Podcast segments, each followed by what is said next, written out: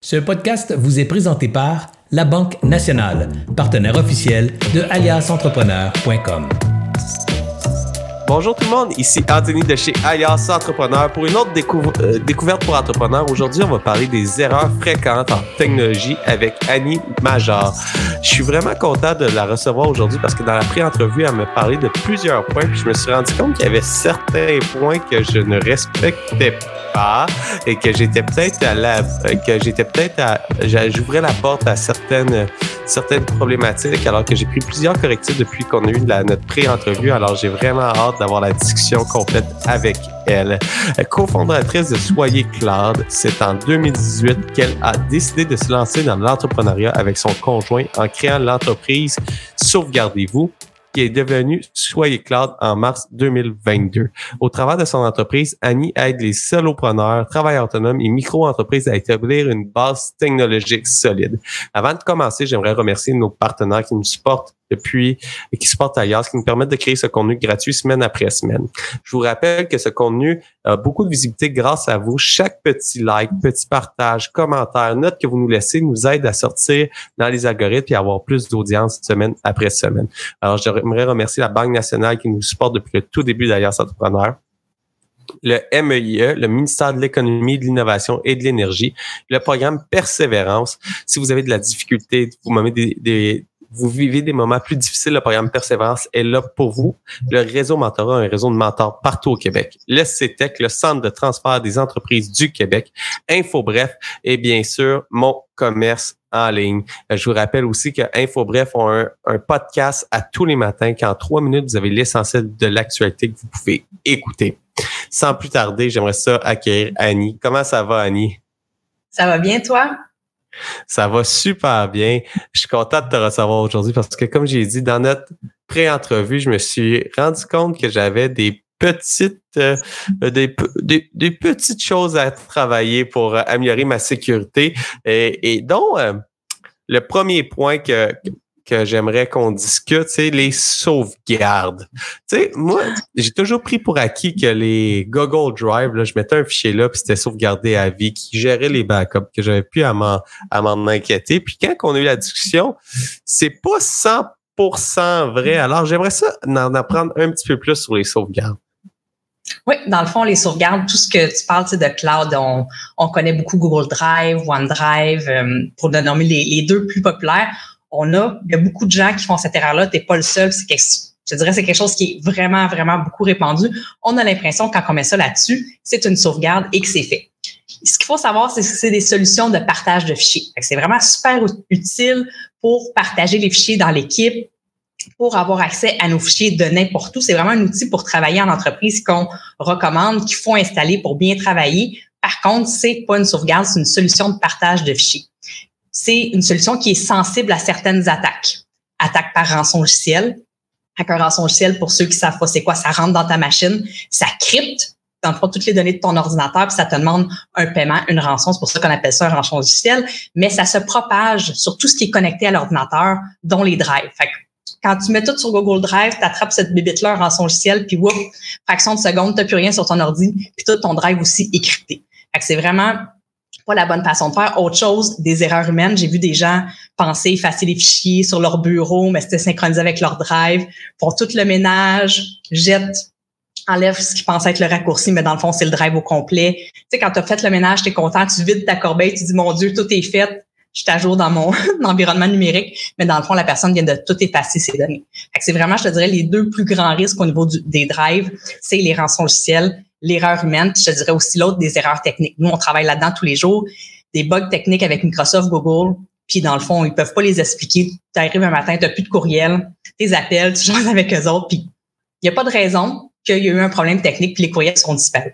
Fait que si tu n'as pas de sauvegarde, ben tu perds tout. C'est pour ça que c'est super important de faire des sauvegardes de ces drives-là. Fait que c'est vraiment, vraiment important, mais c'est vrai que la croyance populaire, c'est qu'on met ça sur un drive, puis on peut dormir la tête tranquille parce que moi, j'avais dans ma tête là, que je pouvais reculer de, de jours, comme euh, j'avais l'option de reculer jusqu'à 31 jours en arrière, surtout avec Dropbox, puis même avec euh, Google Drive, je l'ai essayé, là, mais tu peux reculer jusqu'à 7 jours en arrière. Mais si je me fais encrypter mon disque, il n'y a plus moyen de, reculer, c'est ça?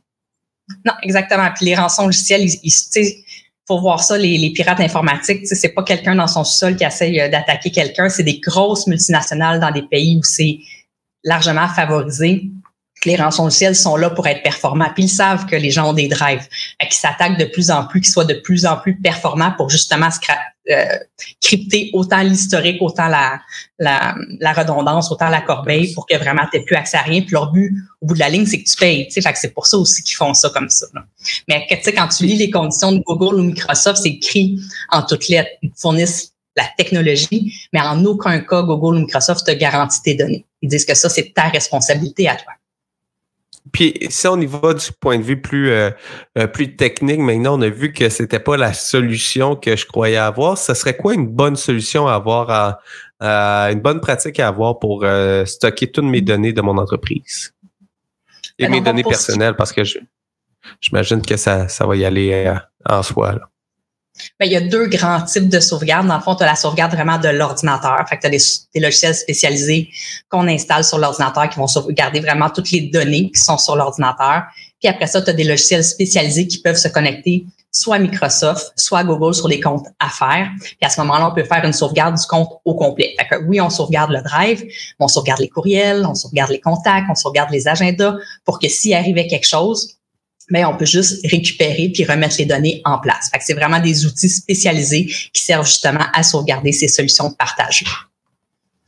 Puis, as-tu un exemple d'outil, si j'ai le goût de faire des recherches pour aller euh, lire un petit peu, là, un exemple d'outil, par exemple, qui est connectable avec euh, Google Drive?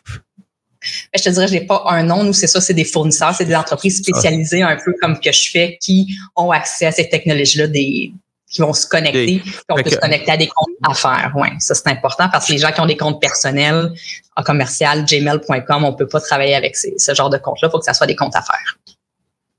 Puis, c'est un super de bon point. Alors, je vais, je vais encore aller un petit peu plus loin de, pour m'assurer que notre base de données est, euh, que toutes nos données d'entreprise, ça soit bien sauvegardé pour être sûr qu'on ne se fasse pas avoir euh, chez Alias dans, dans le temps. Puis, Maintenant, j'aimerais ça aller sur un autre aspect. Moi, je suis un utilisateur de Mac, je suis un, je suis un fervent de Apple. Puis euh, longtemps, j'ai cru que Mac, il n'y avait pas de virus. Mais c'est mm-hmm. pas vrai. Peux-tu m'expliquer un petit peu là, cette fausse croyance-là, un petit peu de où que ça vient, pourquoi que on pense ça, puis euh, comment qu'on fait pour se protéger avec un Mac? Là? Dans le fond, la croyance, tu sais, si on recule peut-être là 15 ans, c'était peut-être plus vrai qu'il y avait moins de virus en Mac, c'était beaucoup moins populaire que ce l'est aujourd'hui. Fait que peut-être qu'à cette époque-là, les antivirus n'étaient pas ce qu'il y a aujourd'hui. Peut-être qu'on aurait pu dire que les Mac pouvaient se passer d'antivirus, mais en même temps, c'est une croyance qui est encore perpétrée souvent dans les Apple Store. Moi, j'ai des clients qui s'en vont faire réparer ou changer une pièce de leur ordinateur Apple, puis l'Apple Store dit comment ça, tu as un antivirus, t'as pas besoin de ça. Il n'y a pas a pas de virus en Mac. La compagnie elle-même, au niveau de ses techniciens à l'interne, au niveau de ses vendeurs, ben, il y a encore du travail à faire. La façon la plus simple de dire qu'on a besoin d'un antivirus en Mac, c'est que la plateforme va sortir à chaque mois une mise à jour pour corriger des vulnérabilités. Que s'il y a des vulnérabilités, ben il y a des possibilités d'attaque. C'est aussi simple que ça. Fait le fait que Apple, à chaque mois, publie une patch pour combler certaines failles, certaines vulnérabilités, augmenter, réparer des fonctions aussi, mais c'est la preuve qu'il y a des vulnérabilités en Mac et ces vulnérabilités-là peuvent être exploitées comme n'importe quelle autre faille de sécurité, que ça soit en Windows, en Linux ou en Mac. Mais il y a vraiment cette fausse croyance-là, beaucoup, beaucoup en Mac. Puis je la, je l'ai à chaque semaine. Ah, je suis en Mac, moi, j'ai pas besoin. oui, c'est super important parce que c'est au même titre qu'un Windows. Il y a des failles de sécurité, les pirates peuvent s'infiltrer. Puis maintenant, les rançons logiciels, les, les, attaques sont quand même plus sophistiquées et ils regardent dans le fond le système d'exploitation avant de rentrer puis ils s'adaptent. C'est plus vrai qu'il y a des attaques qui sont juste en Windows ou juste en Mac. Maintenant, les attaques sont ce qu'on dit polymorphes et peuvent s'adapter au système d'exploitation que la personne a. C'est vraiment, pour croyance, super important. Un ordinateur, peu importe la sorte, d'avoir un bon antivirus. Encore là, c'est un bon antivirus, on prend en jaser. Là. La plupart des gens ont ce qu'on appelle, je sais pas, est-ce que tu as finalement installé un antivirus sur ton Mac ou? Ben, j'en ai un, oui, effectivement. J'ai un antivirus. Je sais pas, je sais plus c'est quoi le nom, là, mais j'en ai un qui, a été installé par l'équipe technique. Là. OK. La plupart des antivirus qu'on va dire classiques, c'est des antivirus qu'on appelle à signature. Ça veut dire que l'attaque frappe quelque part dans le monde, elle est détectée, ils mettent, puis après ça, ils mettent à jour tous les systèmes pour que tout le monde soit protégé. Fait que les antivirus classiques ont toujours un pas de retard parce qu'il faut que l'attaque aille frapper quelque part. Il y a des nouvelles sortes d'antivirus qu'on appelle avec un module EDR qui, sont, qui fonctionnent complètement différemment, qui vont être capables de bloquer des attaques, même si elles n'ont pas été répertoriées. C'est vraiment une coche de sécurité de plus, qu'on soit en Mac ou en Windows, c'est vraiment quelque chose pour l'entreprise parce que on s'entend, toutes nos, toutes nos données sont numériques, tous les trucs sont dans notre ordinateur. Mais matin, on n'a plus rien. C'est pas évident de continuer à faire, de la business. c'est pour ça qu'on veut vraiment un niveau de protection plus important quand on est en entreprise. Puis ça, m'apporte aussi au sujet des mots de passe parce que euh, euh, à moment donné, je me suis mis à utiliser Chrome beaucoup.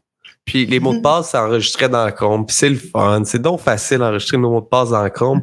Mais euh, est-ce que Chrome, c'est vraiment un bon gestionnaire de mots de passe? Parce que dernièrement, j'ai, j'ai eu une histoire d'horreur que quelqu'un, justement, s'est fait attaquer son ordinateur, a réussi à rentrer dans son Chrome et de rentrer dans ses euh, dans ses données bancaires ou dans ses, ses comptes euh, ses comptes sensibles qui n'auraient pas dû avoir accès, mais à cause que les mots de passe est enregistré directement dans le browser. Alors c'est j'imagine que c'est pas une bonne pratique à avoir. Mais dans le fond, c'est un peu nono que Chrome offre cette fonction-là parce que Chrome, comme d'autres navigateurs, c'est des navigateurs Internet qui devraient se concentrer sur leurs fonctions ne sont pas conçus pour gérer les mots de passe. Mais comme tu dis, c'est simple, il te le propose, il l'enregistre, on fait pas trop attention. Ça nous permet de plus avoir à retenir 8 millions de mots de passe. Mais quand on enregistre nos choses dans Chrome, ben pour un pirate informatique, ça prend quelques secondes. Ils sont capables de tout extraire de Chrome. Puis là, à ce moment-là, ben, c'est nos accès, souvent, on va rendre, partout où on va, on rentre ça dans Chrome, puis on pense que c'est en sécurité, mais c'est vraiment pas la bonne façon de faire parce que Chrome n'est pas un gestionnaire de mots de passe. Il n'a pas été conçu pour ça.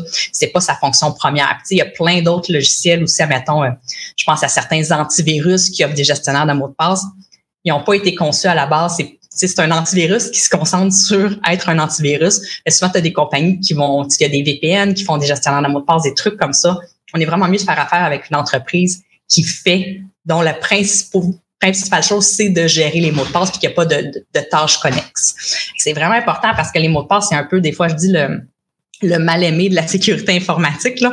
Les gens ne prêtent pas trop attention, mais pourtant, au niveau de la cybersécurité, c'est vraiment central parce que c'est tous les accès de l'entreprise. Des fois, les gens disent, ah oui, mais j'ai ça dans ma tête, c'est correct, mais on leur tient dans notre tête, les mots de passe sont trop faciles, trop faciles à décoder, ou on en a deux, trois. c'est vraiment pour sécuriser comme il faut les mots de passe. On les met pas dans Chrome, on les met pas, on met ça dans un gestionnaire de mots de passe qui a été conçu justement pour gérer les mots de passe. Puis en même temps, je sais pas si tu as entendu parler de l'espace euh, récemment ou qu'on en a entendu parler beaucoup dans, dans les médias. Est-ce que tu en as entendu parler ou? Non, je n'avais pas entendu parler de l'espace, non. Dans le fond, il y a comme deux grandes catégories, si on veut, au niveau des gestionnaires de mots de passe. Des gestionnaires de mots de passe qu'on va dire privés. C'est des entreprises privées, comme exemple LastPass, il y en a plein d'autres. Et tu as des gestionnaires de mots de passe qu'on va dire open source, que le code est public, que le code est ouvert. Et pour des mots de passe, ben c'est tellement précieux des mots de passe que tu veux pas aller dans une entreprise privée parce que tu sais pas qu'est-ce qu'elle a mis dans le code, des tricks ou des choses. Tu veux vraiment aller dans un gestionnaire de mots de passe qui va être open source où là, ça augmente aussi la sécurité de tes mots de passe. LastPass, pourquoi je te parle de celui-là en particulier, c'est qu'il a subi plusieurs, plusieurs attaques. Puis la dernière, au mois de décembre, je ne sais pas si LastPass va se relever de ça, mais le fameux code maître que tu rentres pour avoir accès à tous tes mots de passe, ben ces codes-là présentement se vendent sur le dark web. Fait qu'il y a moyen pour 100 dollars d'acheter un code maître de quelqu'un. Fait que c'est l'espace au niveau de la sécurité.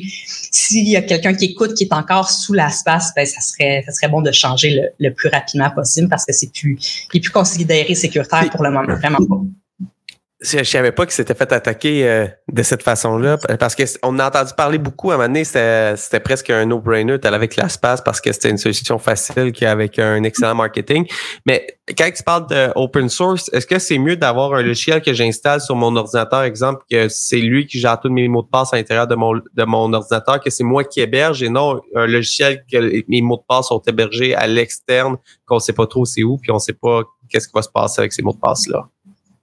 Ben, c'est sûr qu'on peut toujours l'héberger à l'interne. D'habitude, les, euh, les open source le permettent, mais normalement, ces plateformes-là sont quand même assez solides. Soit nous, on héberge avec le, gestionnaire de mots de passe, puis on n'a pas de problème de sécurité à ce niveau-là. C'est quand même des, des comme je le dis souvent, puis on, quand on parle de sécurité informatique, le risque zéro, ça existe jamais. Il y a personne qui peut dire ah oui, fais ça là, puis t'es garanti à vie. Mais le but c'est de rajouter des couches de sécurité. plus qu'on met de couches de sécurité, ben plus qu'on se protège, puis plus qu'on est.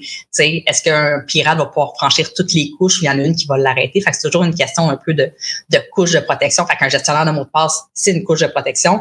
Gestionnaire de mot de passe open source, ben tu te rajoutes une couche de, de protection là-dessus. là c'est vraiment toujours le, le, jeu, le jeu du chat et de la souris. Les pirates se peaufinent, ils essaient des choses, puis de l'autre côté, c'est de mettre la sécurité en place. Puis, plus si je comprends bien, plus qu'on a de protocoles de sécurité, moins qu'on est à risque de tout perdre en même temps. Ça se peut qu'on ait une attaque, qu'on ait euh, quelque chose qui va être qui va être brimé, mais au moins on va protéger l'ensemble de notre entreprise. On n'est pas, on n'est jamais à l'abri de 100% de nos données, mais si on est capable d'avoir des bonnes pratiques, ben on va peut-être perdre certaines informations, mais on perdra jamais l'essence même de l'entreprise. Oui, exactement. Puis les couches de protection, c'est aussi de la manière, souvent on oublie comment qu'on gère ou qu'on partage nos trucs à l'équipe, tu sais. Parce qu'un employé qui est fâché, tu sais, tantôt je parlais d'un drive, un employé qui, part vraiment fâché, il est capable de tout aller effacer, puis de faire le bouton droit, puis de vider la corbeille. Fait il y a aussi tout ça de protéger comment qu'on partage l'information à l'équipe, qui a accès à quoi, puis quand. Fait que ça aussi, c'est super important. Dans les mots de passe, c'est la même chose. moi, je le vois beaucoup avec les, les solopreneurs en adjointe ou peu importe, gestionnaire de médias sociaux, puis ils donnent leur code directement à l'adjointe pour qu'elle puisse se connecter, mais c'est pas la bonne façon de faire. On devrait jamais donner nos identifiants puis notre mot de passe à quelqu'un d'autre. Il faudrait faut le partager. Puis un gestionnaire de mot de passe permet ce partage aussi à l'intérieur de l'équipe. Encore là, c'est une couche de sécurité parce qu'on ne devrait pas donner nos accès, mais ça dit, ah oui, je la connais, puis ça va super bien. Quand ça va bien, ça va bien tu sais jamais, il y a peut-être un beau-frère qui a accès à l'ordinateur de l'adjointe qui, lui, est mal intentionné. Tu sais, ça peut aller plus loin des fois que ce qu'on pense. Je trouve que c'est un bon point que tu viens de dire, c'est que c'est pas nécessairement nous qui est, mm. qui, est, seulement le risque. Si je donne les mots de passe à quelqu'un d'autre, qui l'enregistre, par exemple, lui dans son compte, moi, j'ai beau avoir tous les meilleurs protocoles de, de, de protection, mais ça prend un endroit qui a une, une, brèche de sécurité, puis il va rentrer par cet endroit-là. Euh. Mais Uber, t'as entendu, il y a eu une attaque contre Uber l'année passée, puis c'est comme ça que ça s'est passé. Dans le fond, c'est un employé d'Uber qui enregistrait ses mots de passe dans Chrome. Puis dans le fond, dans ça, il, il, enregistrait le master du gestionnaire de mots de passe de Uber. Son ordinateur a été infecté. Ils ont sorti les mots de passe de Chrome, puis ils ont pu rentrer dans le gestionnaire de mots de passe d'Uber. Fait qu'ils ont eu accès à tout. Fait que c'est comme ça que ça s'est passé. Fait que des fois, c'est ça va vraiment plus loin que juste comment tu contrôles, oui, ton environnement, mais comment les gens qui ont accès à ton environnement, qu'est-ce que eux ils font, tu Histoire pratico-pratique, tu as ta comptabilité, fait que tu partages ton fichier de facture à ton comptable.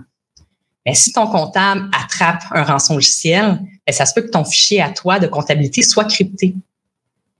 Puis là, si tu n'avais pas une sauvegarde de ce fichier-là, ben, tu n'as plus accès à toutes tes factures, tous tes trucs qui étaient dans ce fichier-là. Puis, tu sais, ton comptable a raison, c'est ta responsabilité de faire tes sauvegardes. Mais tu lui as passé un accès. Fait que, les, les attaques peuvent venir de, plusieurs, plusieurs places où est-ce qu'on pense pas nécessairement à, à prime abord.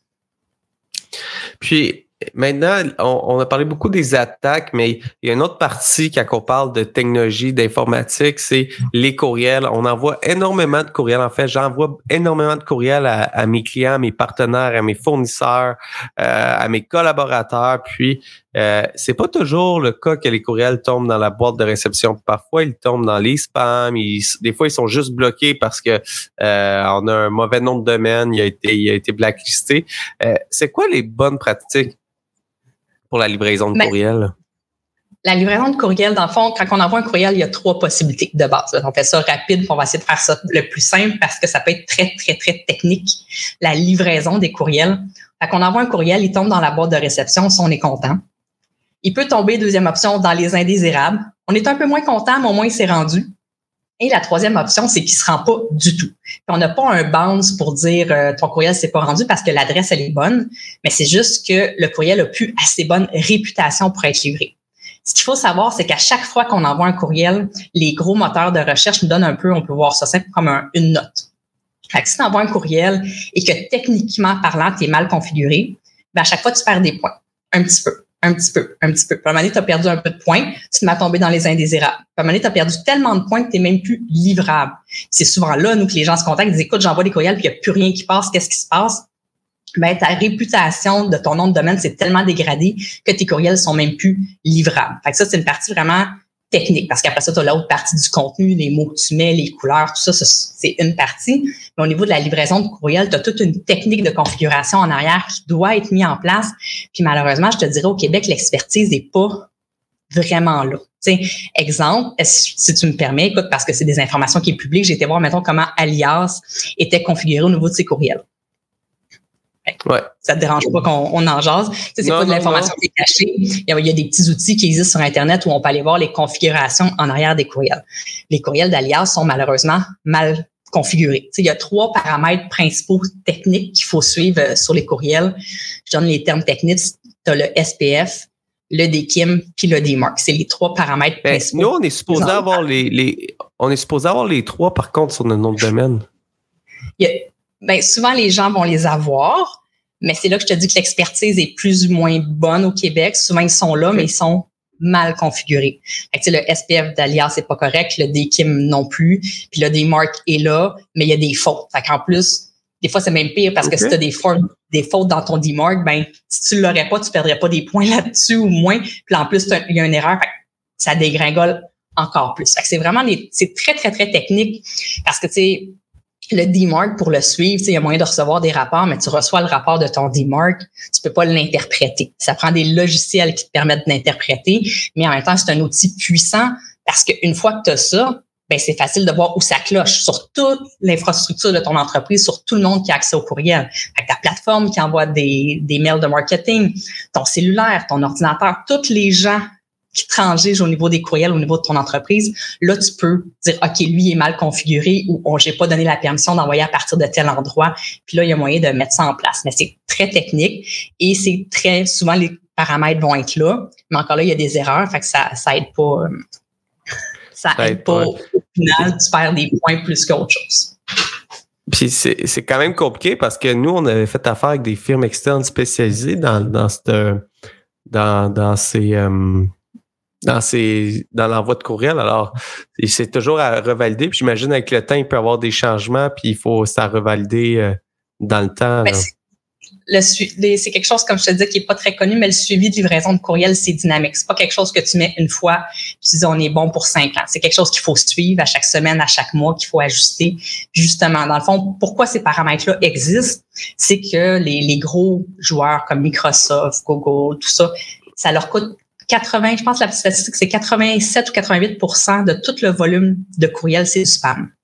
Fait que ça leur coûte des fortunes pour gérer ce volume-là qui, dans le fond, sert à rien. Fait que c'est pour ça que ces paramètres-là ont été mis en place, mais ça règle pas tout. Il y a des nouveaux paramètres qui s'en viennent dans un avenir rapproché, mais c'est sûr que c'est une expertise qui est assez pointue, puis c'est pas malheureusement les souvent les agences web vont gérer les courriels, c'est pas qu'ils le font de la mauvaise façon, mais c'est qu'ils n'ont pas les des connaissances de cette partie-là. Alors, ils la font pas parce qu'ils sont pas au courant. Mais non, c'est très, très technique et c'est quelque chose qui, malheureusement, est pas très, très bien fait présentement. Écoute, je vais, retourner valider ça avec, euh, avec l'équipe qui gère nos, courriels, voir qu'est-ce qui se passe. Mais c'est quand même, c'est quand même surprenant parce qu'on envoie un nombre phénoménal de courriels, puis on a quand même des très bons taux euh, de livraison de courriels. Alors, ça va être quand même aller voir qu'est-ce qui se passe pour voir euh, qu'est-ce qui se où est-ce qu'ils sont les, les, les, améliorations qu'on va pouvoir faire euh, de ce côté-là. Puis maintenant, j'aimerais qu'on termine la discussion sur euh, euh, quelque chose qui est en vigueur depuis le 22 septembre. On a fait un mm-hmm. podcast exprès pour ça, mais là, on a avancé, on est rendu le 5 avril, on appelle ça la loi 25. c'est mm. comment qu'on fait comme entreprise pour se mettre à jour avec la loi 25? Oui, je veux juste revenir sur le dernier point que tu disais que dans, quand tu envoies tes courriels marketing, tu as un bon taux de livraison. Dans le fond, ton système de marketing va te dire juste la. sais, mettons que tu envoies 1000 courriels et qu'il y en a 500 qui se rendent, ben, va, ces chiffres vont se baser juste sur les 500.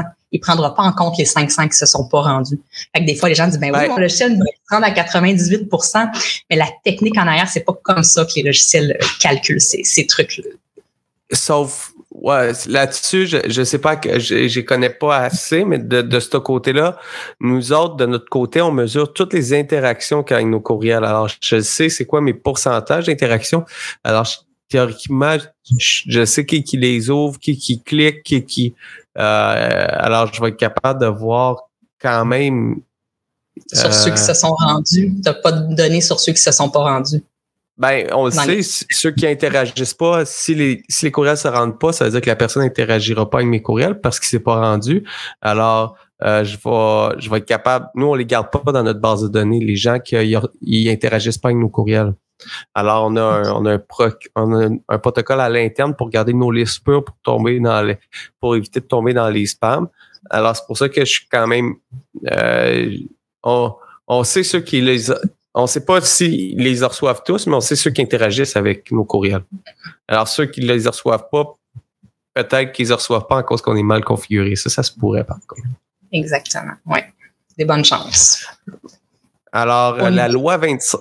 Oui, je t'écoute. La fameuse loi 25, oui, qui est rentrée en vigueur, ben, la première phase. Par exemple, il y a trois phases. C'est sûr, moi, nous, on est vraiment en base technologique pour entreprise. Fait que je te parlerai pas du côté très légal avocat parce que c'est pas c'est pas mon champ d'expertise du tout. Mais la loi 25 c'est toute la partie dans le fond technologique. Ce que la loi dit présentement et j'espère que ça va se raffiner, c'est que l'entreprise doit minimiser le risque de dans le fond, de perdre des renseignements personnels. La loi 25, elle encadre les renseignements personnels qu'on détient en entreprise, que ce soit sur nos clients, sur nos fournisseurs, sur nos employés, et ça vient rendre l'entreprise légalement responsable de ces données, ce qui est en fait vraiment nouveau parce que présentement, les entreprises gèrent un peu ça comme ils veulent, de la façon qu'ils veulent. Puis le problème, c'est que quand ils perdent des données, ben les gens sont pas avertis, fait qu'on a de nos données qui se retrouvent sur le dark web, tout ça, puis on n'est pas au courant. Fait que la loi vient mettre un peu de ménage dans tout ça, puis dire bon, tu te dois de minimiser le risque de perdre tes données. Et si ça arrive, ben tu as telle telle chose à faire, tu as des obligations de déclaration à la commission. Et tu dois aussi informer les gens de qui tu perdu des accès ou les trucs. Fait on parle, oui, d'attaque informatique, mais ça peut être juste tu as perdu ton ordinateur puis tu avais des informations potentiellement sur tes clients ou ou sur tes fournisseurs dans ton ordinateur. Fait que oui, il y a une partie attaque informatique, mais il y a une partie aussi, tu sais, euh, tu t'es fait voler, tu as perdu un disque dur externe, tu te l'es fait voler. Fait que c'est vraiment, ça vient cadrer la bonne façon de gérer ces technologies. Je te dirais ce que j'entends beaucoup. Ils en ont pas parlé tant que ça parce que je parle à beaucoup d'entrepreneurs qui sont pas au courant de cette loi-là. Et souvent, ce que les gens me disent, c'est Ah oui, mais moi, je suis travailleur autonome, moi, je suis solopreneur. C'est pour les grosses entreprises, cette loi-là. Ce qui est totalement faux, ça touche toutes les entreprises du Québec, qu'on soit travailleur autonome, solopreneur, qu'on soit une micro-entreprise en bas de 10 personnes, ça touche vraiment toutes les entreprises. Puis les entreprises ont souvent dit, ah oui, moi, moi, je suis petit, ça me concerne pas. Ça concerne tout le monde, toutes les entreprises et les, les pénalités qui s'en viennent avec la loi 25, c'est pas définitif encore, mais ça risque d'être des pénalités solides. On parle entre 50 000 puis 250 000. C'est pas des petits 200 dollars. Un peu comme la euh, loi antipourrielle. Désolé de te couper un peu comme la loi antipourrielle. Au début, on en entendait parler, ça l'arrivait, il y a beaucoup de changements, mais ça s'adresse quand même à tout le monde. Euh, est-ce qu'il y a des outils qui vont nous permettre de faciliter la gestion de la loi 25? Parce qu'en Europe, ça fait longtemps que ça existe quand même, quelque chose de similaire. Là. Alors, est-ce qu'il y a des outils qui vont être développés, tu crois, qu'on va pouvoir utiliser pour nous aider à, on va pouvoir s'abonner un peu comme les courriels, comme MailChimp gère quand même les, euh, les désabonnements, etc. Tu sais, que c'est un outil qui est devenu bien populaire avec euh, pour respecter le minimum de la loi du unsubscribe. Là. Mais euh, il va y avoir des choses simples qu'on va pouvoir utiliser pour, pour la loi 25.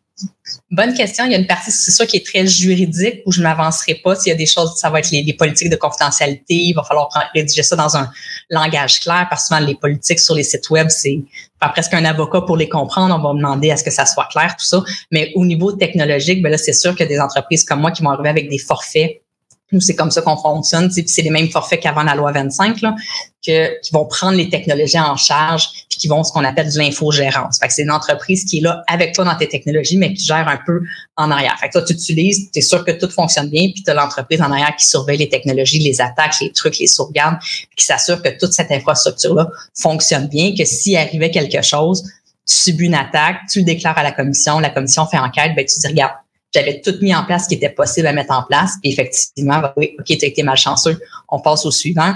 Que, ah, je t'en je j'ai pas d'antivirus, j'ai pas de sauvegarde, puis ah, oups, je me suis fait attaquer. Ben là, les pénalités vont peut-être s'appliquer parce que tu n'as pas minimisé le risque de protéger les données à l'intérieur de ton entreprise. Je comprends. Alors, ça fait quand même beaucoup de tour. Aurais-tu un dernier mot à, nous dire sur euh, qu'est-ce qu'il faudrait faire pour éviter les erreurs fréquentes en, en techno?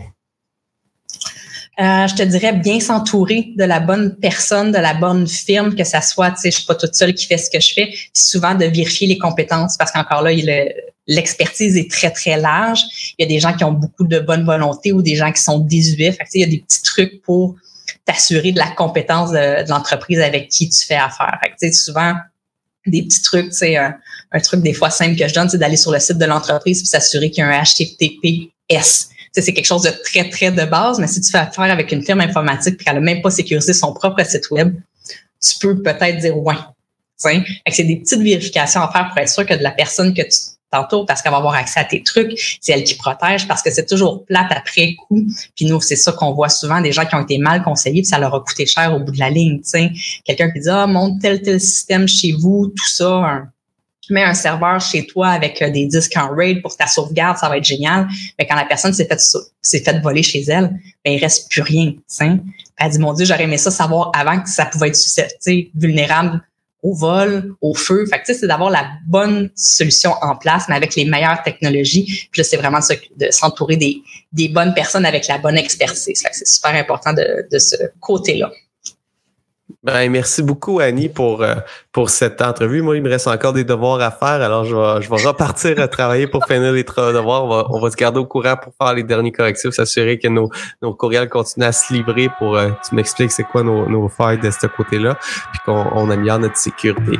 Euh, j'aimerais remercier tous les partenaires qui nous supportent, c'est-à-dire la Banque nationale, le MEIE, le ministère de l'Économie, de l'Innovation et de l'Énergie, le programme Persévérance, le réseau Mentorat, le CETEC, le Centre de transport des entreprises du Québec, Info Bref et bien sûr mon commerce en ligne. Sur ça, je vous souhaite une excellente fin de journée et on se retrouve la semaine prochaine pour une autre découverte pour entrepreneurs.